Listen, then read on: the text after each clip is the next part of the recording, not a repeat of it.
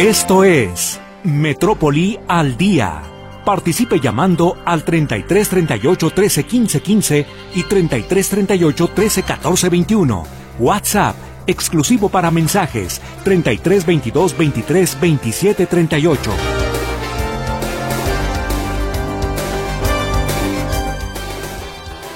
Sea usted bienvenido a esta segunda hora de transmisión de Metrópoli al Día. Gracias por estarnos acompañando y aquí vamos con el resumen informativo. Anuncian transportistas un paro nacional el próximo lunes. Exigen mayor seguridad en las carreteras del país. Imponen récord las remesas enviadas a México durante 2023. El monto rebasa los 63 mil millones de dólares. Anuncia López Obrador reforma constitucional tras el revés de la Suprema Corte de la ley, a la ley de la industria eléctrica. Diputados de Morena presentarán un juicio político contra el ministro Alberto Pérez Dayán porque con su voto de calidad se echó abajo la reforma eléctrica.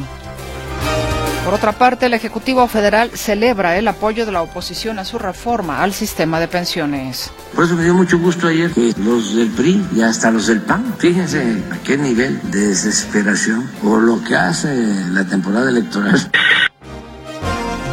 Cerró el mes de enero con más de 2.000 asesinatos en México, revelan cifras preliminares del gobierno federal.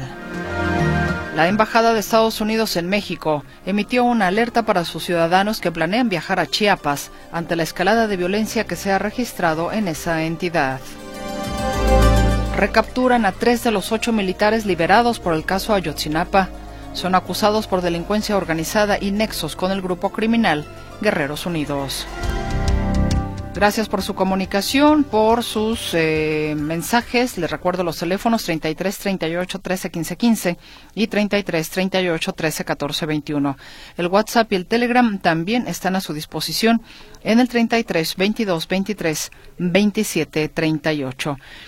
Eh, muchas gracias. A ver, por aquí nos dicen eh, hola, ese mismo método usaron aquí en Parques Tezistán, el de echar cemento a un camellón donde hay árboles porque los vecinos no querían que les quitaran sus arbolitos que había en una banqueta anterior. Así trabajan los ayuntamientos, dice Lulu V. Pues qué triste, ¿no? El enfrenta, el, eh, las autoridades enfrentadas contra los ciudadanos que representan y a los que les piden el voto y que muy sonrientes, jajaja, chalala, y ahí como nos queremos cuando quieren precisamente que los favorezcan en las urnas y ya cuando están ahí se vuelven unos prepotentes, realmente es increíble. Increíble. Buena tarde. Por el fraccionamiento de Jardines de la Cruz en Guadalajara no ha pasado la basura y hay mucha en la calle. Pili García de Alba. Gracias por comunicarte con nosotros, Pili. Ahí siguen con ese tema que me mencionas. Gracias también. A ver, ¿quién nos escribe por aquí? Eh, ah, ok. Esto es para el consultorio. Terminación 3174. El consultorio del día de hoy, por cierto, le recuerdo a usted que tiene que ver con infecciones en la orina. Si usted quiere participar con nosotros en el consultorio más adelante, ese es el tema que tenemos para usted el día de hoy. Y bueno, vayamos a la línea telefónica con mi compañero José Luis Jiménez Castro, porque febrero es el mes de las inscripciones en las prepas de la UDG. Huicho, ¿cómo estás? Buenas noches. Hola, hola, ¿cómo estás? Sí, efectivamente lo dices bien, y también de licenciaturas, ¿eh? En la Universidad de Guadalajara. A partir de hoy y hasta el próximo 29 de febrero, todos los chicos que quieran, que van a salir de secundaria y quieren ingresar a las prepas de la Universidad de Guadalajara o que salgan de la prueba y quieren ingresar a licenciaturas de la Universidad de Guadalajara, tendrán que hacer eh, trámites importantes para eh, poder quedar registrados, eh, realizar el examen de admisión y ingresar a alguna carrera o bien alguna preparatoria de la Universidad de Guadalajara. Hoy platicamos con la jefa de control de la Universidad de Guadalajara, la maestra Laura Puebla, y esto fue lo que nos comentó en torno sobre todo los trámites que tienen que realizar los jóvenes para poder ingresar a la máxima casa de estudios. Adelante, por favor. 18 de mayo del 2024 eh, para el caso de los centros universitarios, los que van a nivel licenciatura, y las otras dos que estábamos hablando de preparatoria sería el 25 de mayo y el primero de junio. Con esto quiero redondear que entonces los trámites del primero, de del primero al 29 de febrero no solo son para prepas, sí es el anual de prepas, pero también tenemos el de los centros universitarios. Eso es Bueno, algo, algo, algo de lo que comentó. Eh, hay que señalar, hay que señalar que las fechas son las siguientes. Del primero de febrero al 29 de febrero son el periodo de registro de solicitudes a través de la web. Tiene que ser a través de la web porque eh, ni personal ni por teléfono se puede realizar este trámite. Luego, del lunes 11 de marzo al viernes 3 de mayo, se viene el periodo para carga de fotos, firma, huella y obtención de solicitud de ingreso. Del sábado 18 o el sábado 18 es la aplicación del examen único, único para estudiantes que vayan a la licenciatura. En tanto, para los que van a las preparatorias, los exámenes son también lunes 20 de mayo y... Eh, mm, mm, mm, a ver, ya me perdí. Aquí ya me perdí. Bueno, lo importante es que tienen que anotar, es que son demasiados números, demasiados datos. Lo mejor es que se puedan comunicar precisamente a la Universidad de Guadalajara a través del correo electrónico www.escolar.udg.mx, repito, www.escolar.udg.mx, en donde les estarán informando sobre lo que tienen que llenar, qué requisitos y demás. Por lo pronto tienen todo este mes, desde hoy y hasta el 29 de febrero, para llevar a cabo estos trámites, preguntar, aclarar dudas y todo. Y es importante que eh, señalar que tanto para los chavos de la prepa como para los chavos de licenciatura. Pues el reporte que te tengo, mi querida Meche. Muchísimas gracias, Huicho. Y te pregunto, en no en un punto seguido, sino en un punto y aparte informativo, ¿tendrás alguna información sobre por qué están detenidos en, em, en la carretera en dirección a Chapala después del aeropuerto? ¿Algún reporte que tuvieras? Que hay muchas patrullas. No tengo, ahorita me agarraste así como que de rápido, pero a ver, bueno, si sé algo te mando mensajito para, para ver qué, qué, fue lo que ocurrió. Ah, mira, creo que aquí está. Es en la zona de El Salto, es un choque, eh, mm, eh, al parecer es un choque fuerte en la zona de carretera Chapala hacia El Salto, en el entronque al Salto es lo que puede estar ocasionando este congestionamiento vial. Pero si quieres, en cuanto tenga más información, te lo paso para este, redondear la misma. Muchísimas gracias, Huicho. Hasta luego, muy buenas noches. Que estés muy bien, muy buenas noches. Tenemos que hacer un corte.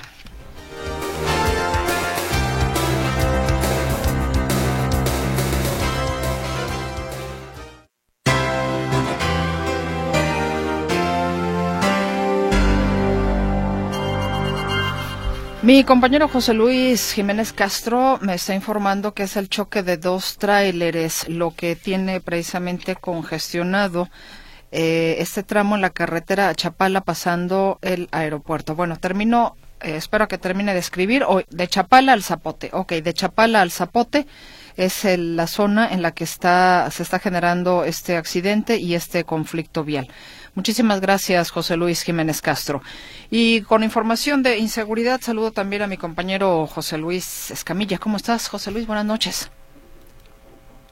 ¿Me escuchas, José Luis? Hola. Decía, no supe si era Jiménez Castro o su servidor. Ya, no te dije Escamilla, José Luis Escamilla. dejé a ah, Huicho y voy contigo, José Luis Escamilla. Bienvenido. Ay, te perdono. Gracias, Meche. Buenas noches. Un saludo para ti para todo el auditorio. Bueno, comentarles sobre este caso, este homicidio pues extraño, eh, si es que se podría confirmar que es un homicidio, les platico la historia. Resulta que una mujer tiene, eh, tenía en su casa de la colonia Lomas de Laurel, en la calle Francisco Peña, tenía una persona en situación de calle que a la que le estaba dando asilo. ¿Por qué? Porque resulta que esta persona en situación de calle, cuyo nombre es José Luis M., de 52 años de edad, aparentemente, él, él dijo la noche del 31 de diciembre, este hombre dijo que alguien le había disparado, que él estaba festejando o despidiendo el año viejo y que de repente se sintió lesionado en la zona del pecho. Aparentemente, según lo que dice él, fue una bala perdida, que de estar haciendo nada comenzó a sentir dolor y una bala aparentemente lo había lesionado. Eso, como te digo, ocurrió la noche del 31 de diciembre. Este sujeto fue hospitalizado, fue intervenido quirúrgicamente, incluso fue operado, con la intención de retirarle la bala y de poderlo eh, atender por ser una persona en situación de calle, ya no regresó a curaciones, ya no regresó a seguimiento médico, y hoy en la mañana la mujer que le da asilo, eh, ahí en la calle Francisco Peña de la colonia Lomas de Laurel, se da cuenta que este hombre está inconsciente en la cama, ya no tenía signos vitales. Cuando lo revisan los médicos, bueno, encuentran que tenía herida de bala que aparentemente habría sido, eh, que termina por quitarle la vida a José Luis M., de 52 años de edad. Así que, bueno, está la versión de él que indicaba que había sido víctima de una bala perdida. No hay quien confirme, no hay quien desmienta, así que bueno, de momento pues investigaría como un homicidio eh, accidental, si es que se puede decir así, si es que hubiera sido por esta bala perdida, la que le hubiera quitado la vida a este hombre, incluso un mes después de haber recibido el impacto. Cambiemos de tema, Meche, ahora y hablemos sobre este eh, caso que tanto ha salpicado al coordinador del Gabinete Estatal de Seguridad, Ricardo Sánchez Berúben.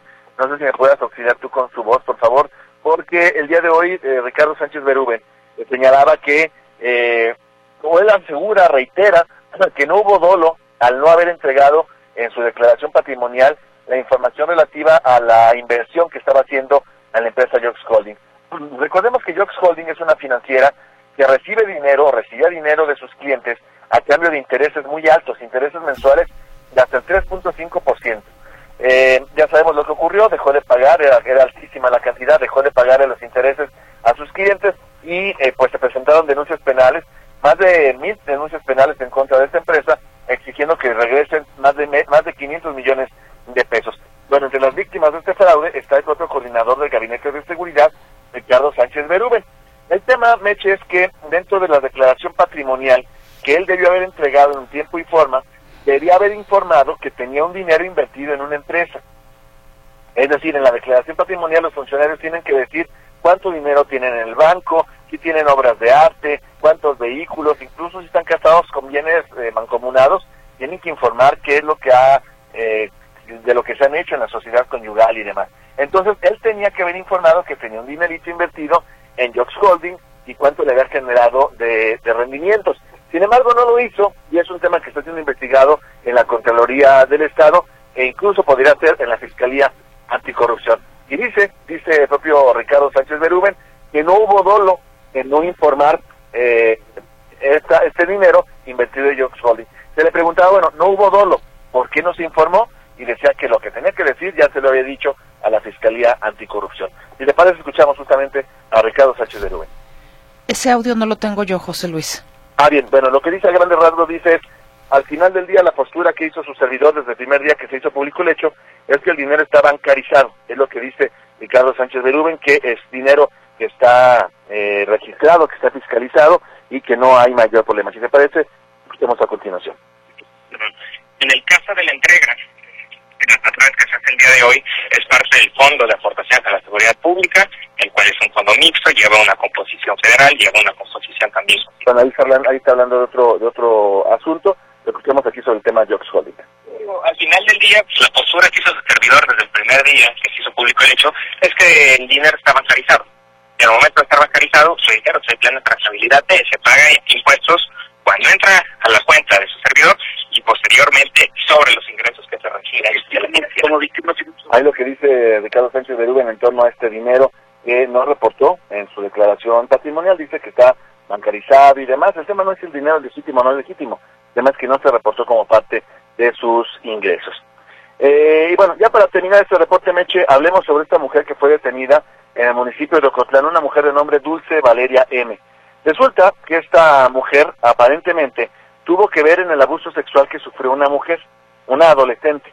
Aparentemente Dulce Valeria convenció a la víctima para que salieran a pasear con dos hombres a bordo de motocicletas. Aparentemente se pusieron de acuerdo, eh, se puso de acuerdo esta mujer con, uno de los motociclistas y, lo, y, convencieron al adolescente de que eh, se fuera con uno de ellos para que lo entregara, la llevaran a su casa pero en el camino este motociclista abusó sexualmente del adolescente. El motociclista no ha sido detenido, pero sí fue detenida Dulce Valeria por haber participado en este caso de abuso sexual. Ella ya está detenida, fue puesta a disposición de un juez de control de oralidad y el Ministerio Público, bueno, busca que se le finquen los delitos de abuso sexual infantil y corrupción de menores, ambos delitos agravados por este abuso sexual en contra de esta adolescente. Es mi reporte, Meche. Buenas noches.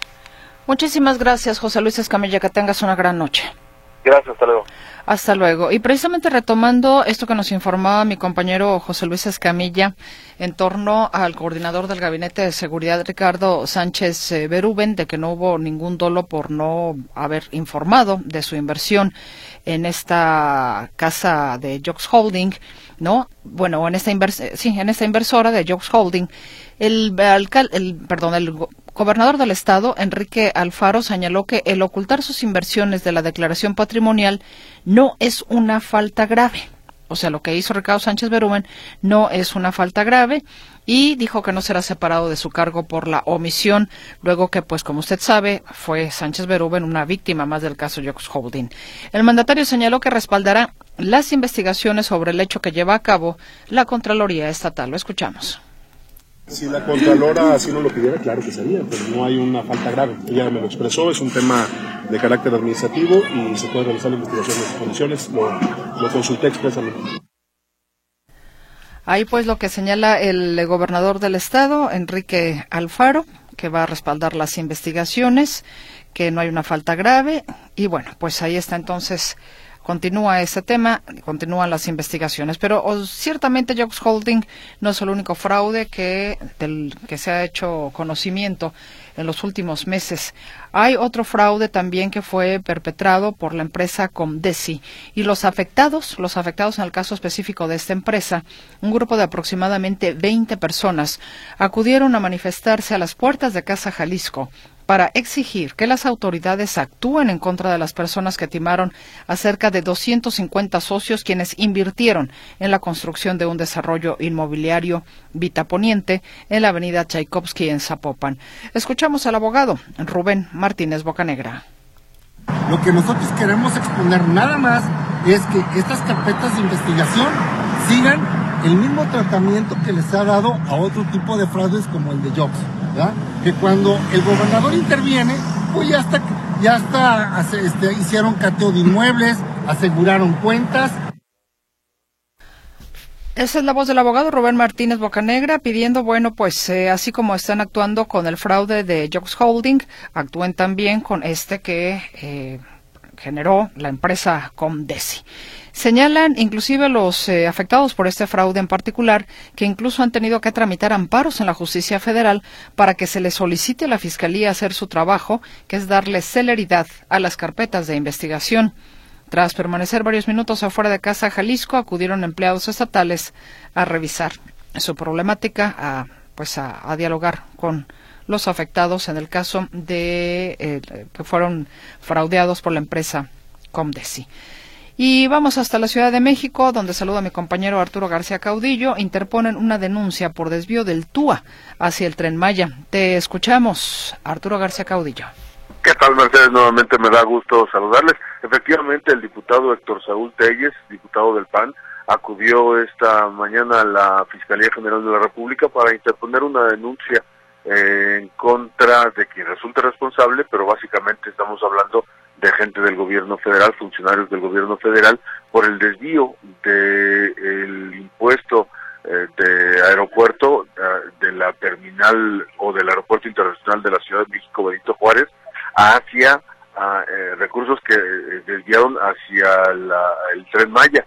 Este dinero estaba etiquetado justamente al del TUA para que se pudiera invertir en el mismo aeropuerto, aeropuerto que se está cayendo a pedazos y que, pues bueno, ese dinero lo desviaron hacia la construcción del tren Maya. Entonces, por eso vamos a escuchar las palabras del diputado panista Héctor Saúl Reyes. En contra de todos los servidores públicos que forman parte del Consejo de Administración o formaban parte del Consejo de Administración del Grupo Aeroportuario de la Ciudad de México, pero también contra los funcionarios públicos, incluido el entonces secretario de Hacienda, que dio la autorización, primero, la indicación para que se tomaran 1.200 millones de dólares del fideicomiso a cargo del Grupo Aeroportuario de la Ciudad de México para la construcción del Tren Maya. El contrato de fideicomiso que está a cargo del Grupo Aeroportuario de la Ciudad de México es muy claro. Los recursos que se recaudan a través de la tarifa de uso de aeropuertos, es decir, la TUA, debe de ser ocupada para el mantenimiento y el desarrollo del propio Aeropuerto Internacional de la Ciudad de México y no para algún otro motivo u objeto. En ese sentido, de acuerdo a las investigaciones y reportajes de investigación, sabemos y por declaración explícita del exsecretario de Comunicación y Transporte, Jiménez Espriu, se conoce hoy que hubo una indicación para que se tomaran 1.200 millones de dólares del Grupo Aeroportuario de la Ciudad de México y se transmitieran para la construcción del Tren Maya, lo cual es un claro desvío de recursos. Hoy estamos llevando a cabo esta denuncia por tres posibles delitos que se pueden configurar por los servidores públicos, tanto de la Secretaría de Hacienda como del Grupo Aeroportuario de la Ciudad de México. Primero, el uso ilícito de funciones. Segundo, el peculado, es decir, el desvío de recursos. Y tercero, el uso abusivo del ejercicio público. Estos delitos se pueden configurar en una pena corporal que va de 6 a 12 años de prisión. Esperamos que la Fiscalía, a través de la Fiscalía especializada de combate a la corrupción, pueda darle causa a esta denuncia y se pueda dar inicio a la carpeta de investigación. Pues ahí está justamente Héctor Saúl Telles, diputado de Acción Nacional, después de interponer esta denuncia en la Fiscalía General de la República. Mi reporte, Mercedes, buenas noches. Muchísimas gracias, Arturo. Muy buenas noches, que descanses. Igualmente un abrazo hasta mañana y que tengan un magnífico consultorio. Que así sea. Gracias por el buen deseo, Arturo García Caudillo. Y por lo menos 68 personas fueron asesinadas diariamente en el país durante enero, que acumuló 2.127 víctimas de homicidio doloso, revelan cifras preliminares de la, de la Secretaría de Seguridad y Protección Ciudadana. Las muertes intencionales registradas el mes pasado representan un aumento de 4% comparadas con las 2.051 de diciembre del 2023, que cerró con más de 30.000 asesinatos y feminicidios, de acuerdo con cifras del Secretariado Ejecutivo del Sistema Nacional de Seguridad Pública. Las entidades con el mayor número de homicidios durante enero son Guanajuato, Estado de México, Baja California, Michoacán, Chihuahua y Jalisco, así como Nuevo León, Morelos, Sonora y Guerrero. Y en este tenor de la inseguridad, la Embajada de Estados Unidos en México emitió una alerta para sus ciudadanos que planean viajar a Chiapas ante los recientes enfrentamientos y la escalada de violencia que se ha registrado en esa entidad. Se trata de una alerta de seguridad nivel 2, la cual alerta a la ciudadanía de los Estados Unidos para que tenga mayor precaución al viajar a Ciudad Hidalgo y sus alrededores en un radio de hasta 10 kilómetros, debido a la violencia que impera en esa zona. Finalmente, la embajada compartió una serie de recomendaciones para los ciudadanos estadounidenses que decidan viajar a la entidad por turismo o por negocios. Hoy es jueves, es jueves de consultorio. Le invito a que si es de su interés participar, nos haga llegar su comunicación, su consulta, en este caso para la doctora Olga Elena González Padrón. Ella es adscrita a la unidad de urología ginecológica del nuevo Hospital Civil de Guadalajara, doctor Juan Imenchaca. El tema de esta ocasión en el consultorio es infecciones en la orina. Los teléfonos en la cabina 33 38 13 15 15 y 33 38 13 14 21. WhatsApp y Telegram también a sus órdenes en el 33 22 23 27 38. Y bueno, agradezco a nuestro auditorio que efectivamente nos estaba señalando, como por ejemplo la señora Nailea, lo de, dice que una persecución, un tráiler que fue robado y que al parecer un elemento de la policía. Eh, Hilario eh, ah, no, y, bueno, Hilaria participa, pero para el consultorio. Alguien más por aquí también amablemente me hizo llegar eh, sobre ese mismo tema. Bueno, mi compañero José Luis eh, Jiménez Castro nos decía que lo que está sucediendo es un choque de dos tráileres de Chapala al Zapote y eso es lo que tiene conflictuada esa zona particularmente. Bueno, vámonos a la pausa comercial. Vamos a regresamos a los con los deportes y más adelantito entonces entraremos también con el consultorio.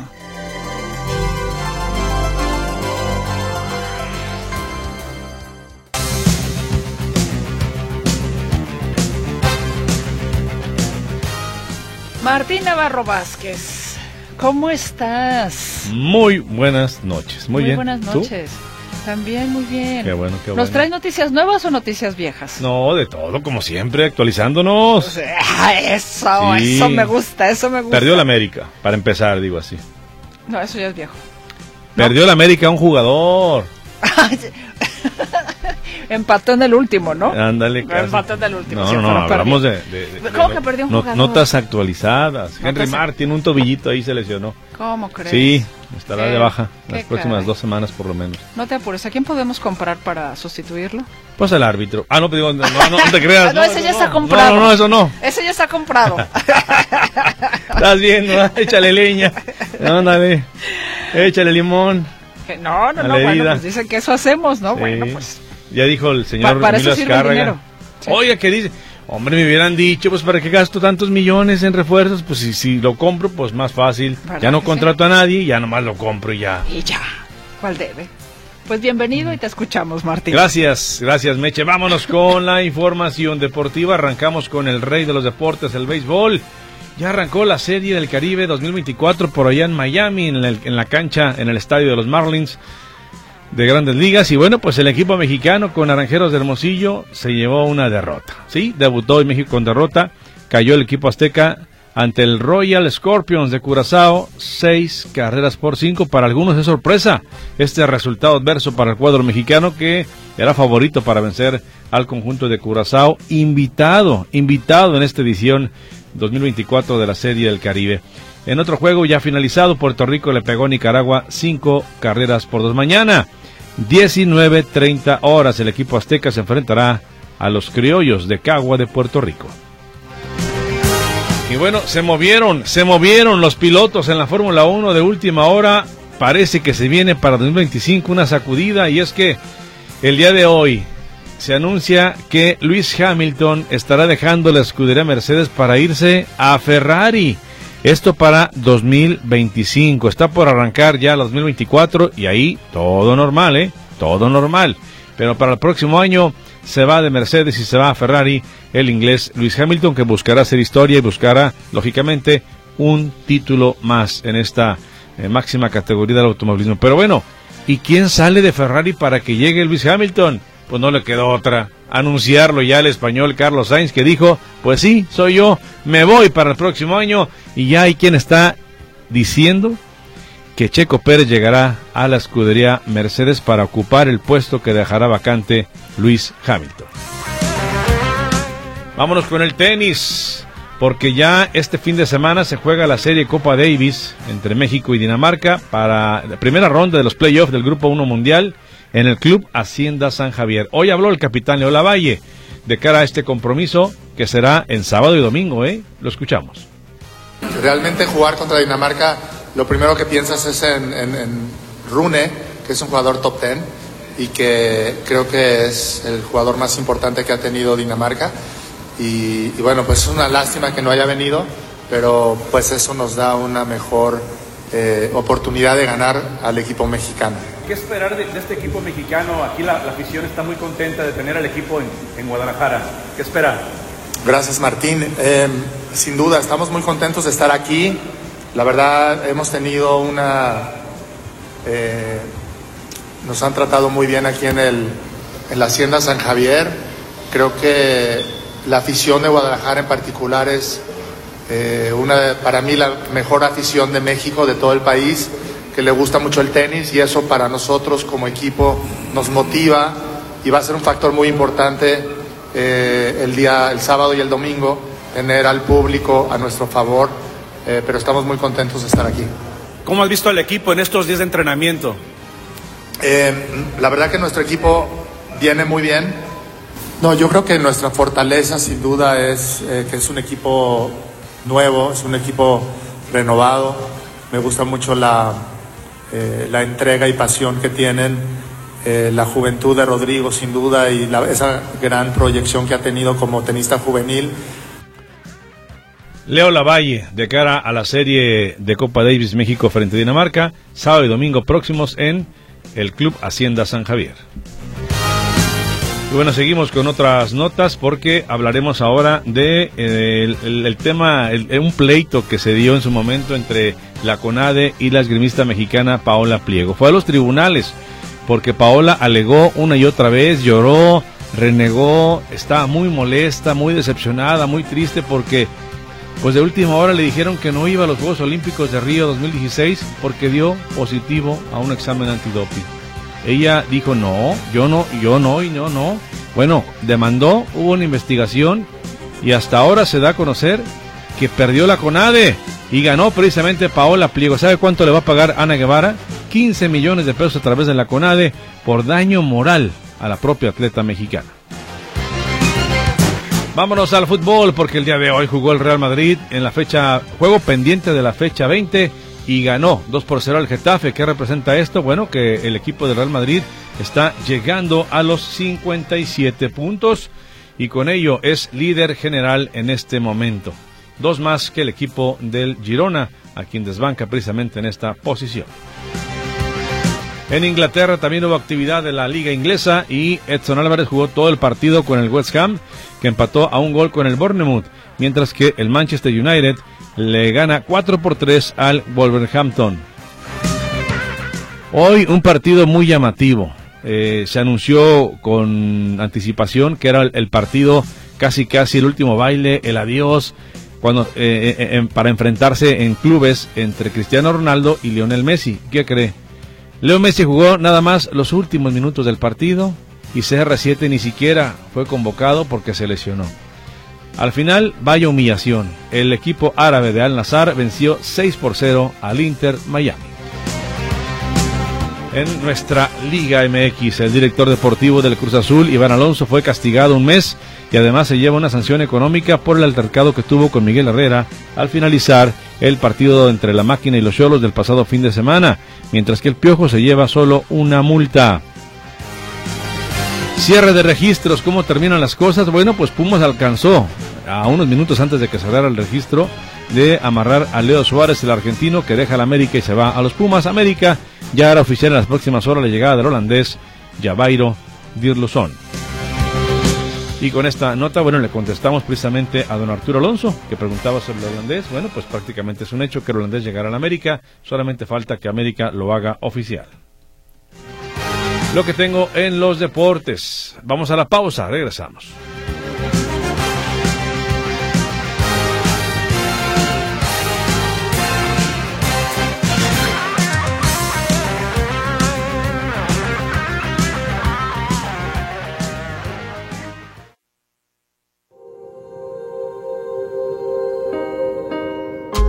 El consultorio.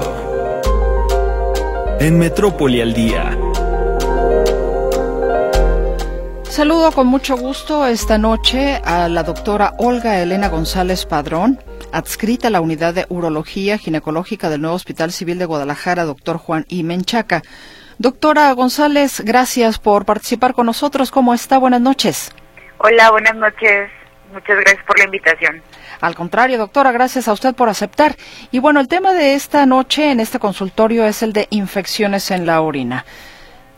¿Cuáles son las infecciones? ¿Qué se entiende por una infección? Y si esto está muy determinado quizás en algún eh, determinado grupo de la población.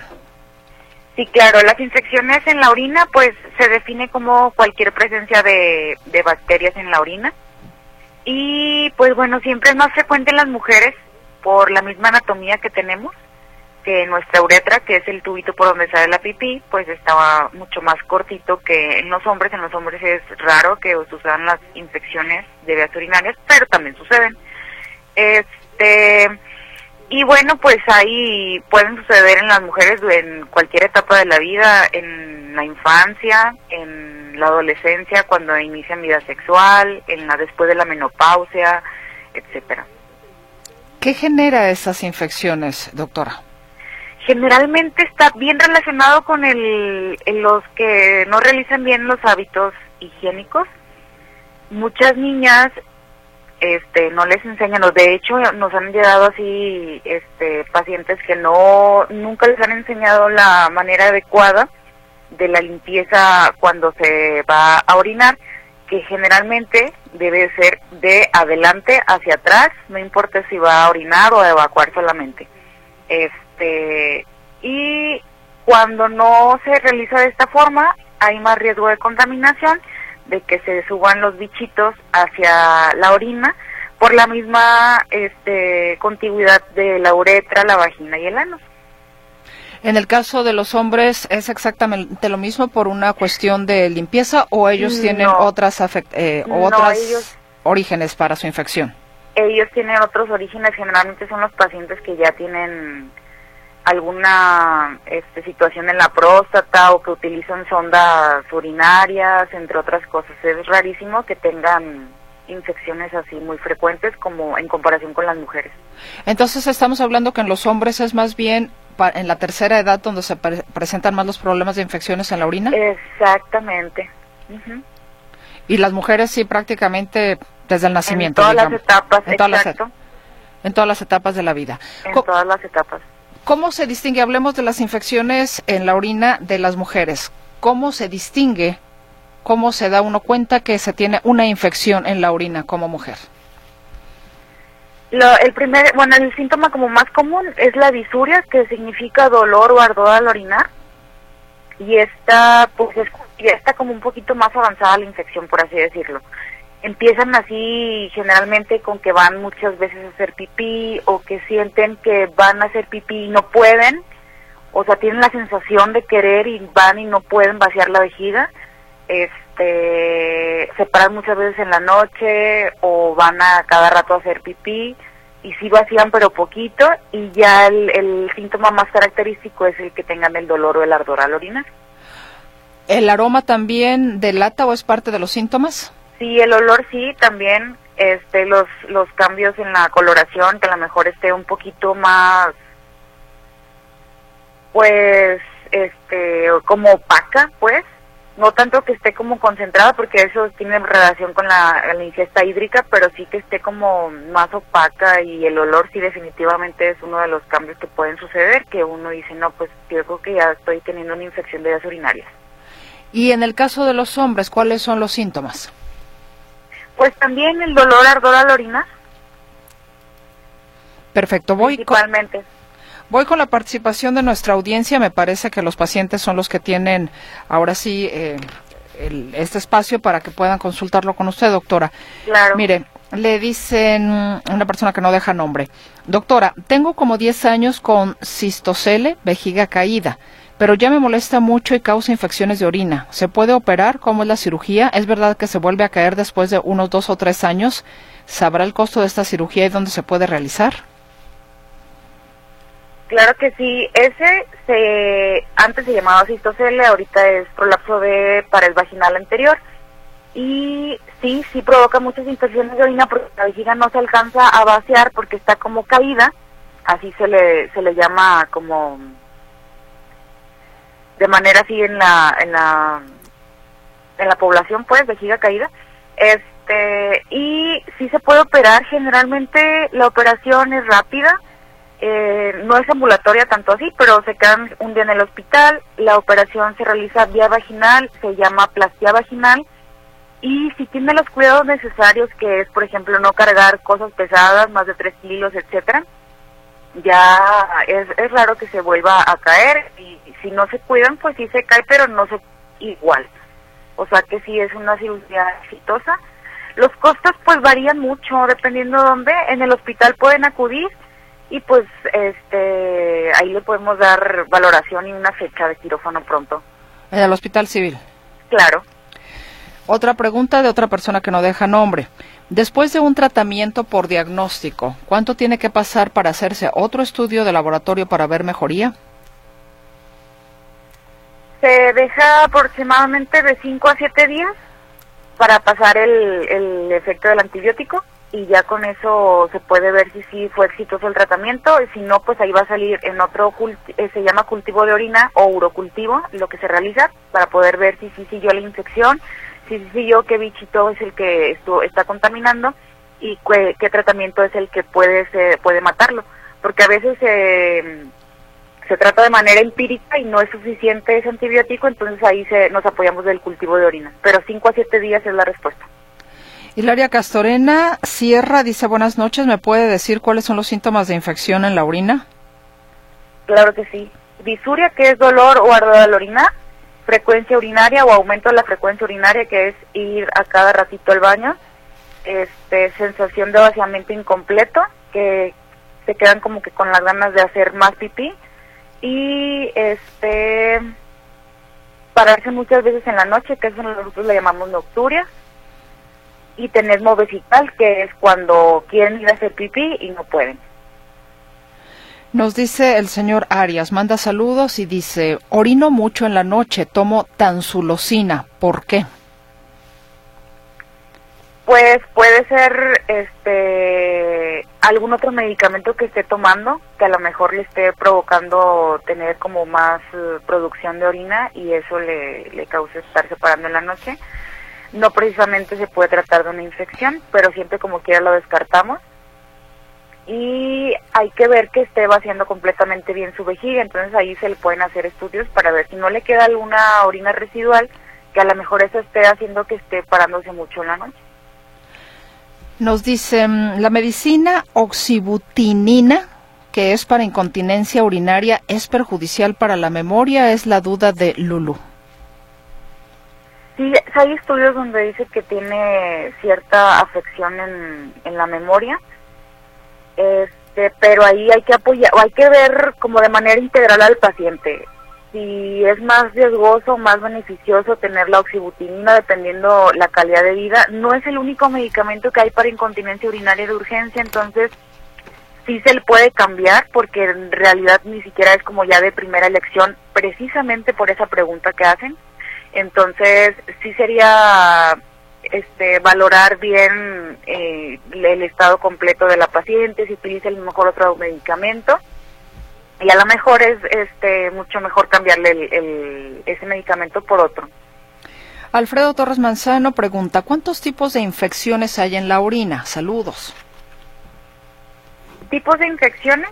Sí. Pues, o sea, pues nada más hay un tipo de infección, pero se puede dar por muchos, o sea, por diferentes bichos, por así decirlo, por diferentes microorganismos patógenos pero, o sea, definiciones, pues sí hay bastantes, como bacteriuria asintomática, bacteriuria asintomática, este, infección de vías urinarias, infección de vías urinarias bajas o altas, que baja se refiere a que es como en del, del, hay unos tubitos que conectan el riñón con la vejiga, que son los uréteres, y puede ser la parte inferior del uréter y la vejiga son bajas junto con la uretra y la parte alta pues es la del riñón y ahí en la parte alta pues ya se puede hablar de pilonefritis que es cuando ya se afecta el riñón que ya subió la infección hasta el riñón.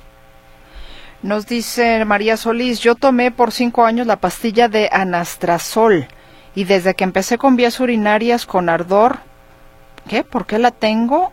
¿O qué me tomo para evitar ese ardor?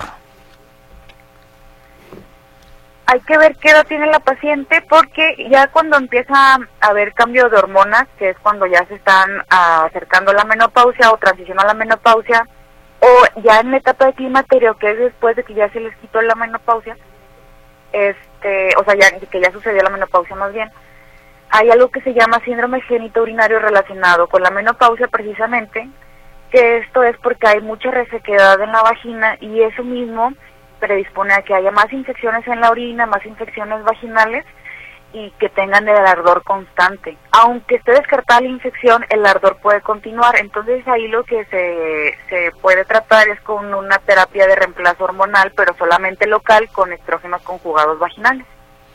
pero pues habría que valorar qué, qué es lo que tiene la paciente. Arturo Alonso, ¿cuál es la forma más correcta de darle mantenimiento a nuestras vías urinarias para tanto para hombres como para mujeres, y si el exceso de agua también afecta. Claro que sí, el exceso de agua también puede afectar, sobre todo si tienen alguna otra patología como una incontinencia urinaria.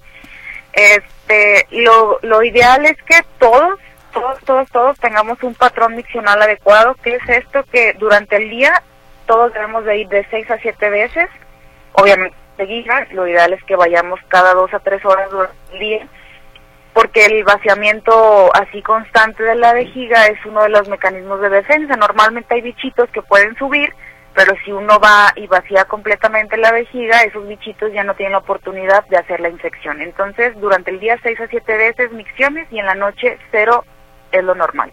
No hay que pararse en la noche. Entonces, esto es como un adecuado patrón miccional. Este, lo otro es tomar líquidos, generalmente se prefiere que sea agua natural, que sea máximo litros durante el día y pues los hábitos higiénicos de la limpieza, nada más. Nos dicen, mi AP salió elevado, ¿O miape? Sí, mi AP salió elevado. Me indicaron que probablemente sea por infección urinaria y me dieron un tratamiento de un mes con tamsulosina 0.4 miligramos. ¿Es correcto o apropiado utilizar este medicamento para lo que comento? Gracias, Javier Herrera.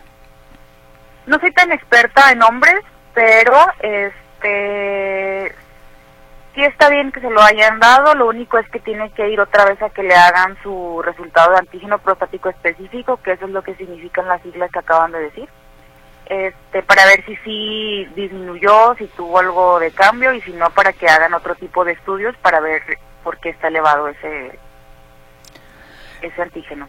Nos dicen, ¿con cuántos leucocitos se puede considerar una infección? Pregunta José Reynoso. Pues si es en un examen de orina, ya con unos más de 10 por campo, ya se puede considerar que tiene ahí una infección pero pues también hay que valorar la situación del paciente y todo para ver este, si se indica tratamiento o no. El señor Reynoso también pregunta, ¿y la operación de próstata también es de ambulatoria y es segura? Eso es más cuestión de urólogos, pero este sí es segura.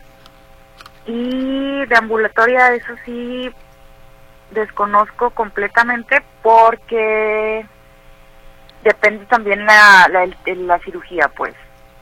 Me queda un minuto, doctora, y dos preguntas. Señora Cervantes, tengo 75 años, tengo hipo, hipotiroidismo, tomo levotiroxina y es normal que orine frecuentemente? Por la levotiroxina no es normal, hay que ver que haya otro medicamento que esté ocasionando o hay que ver cómo está su ingesta hídrica o cómo están este, sus hábitos. Carlos García, ¿cómo se quita la ubertritis? ¿Se puede curar y con qué? Sí se puede curar, este, hay que ver qué es lo que la está ocasionando y pues sí se tiene que primero hacer un, un diagnóstico adecuado de qué es lo que lo causa para ver cuál es el tratamiento. Doctora Olga Elena González Padrón, muchísimas gracias por el favor de su presencia, por su contribución. Que tenga una estupenda noche. Muy amable. Un placer, muchas gracias. Que esté muy bien. Y gracias a usted por su escucha. Hasta aquí terminamos este espacio ya de Metrópoli al día. Que tenga una gran noche, que descanse y que tenga un sueño reparador. Soy Mercedes Altamirano. Hasta mañana.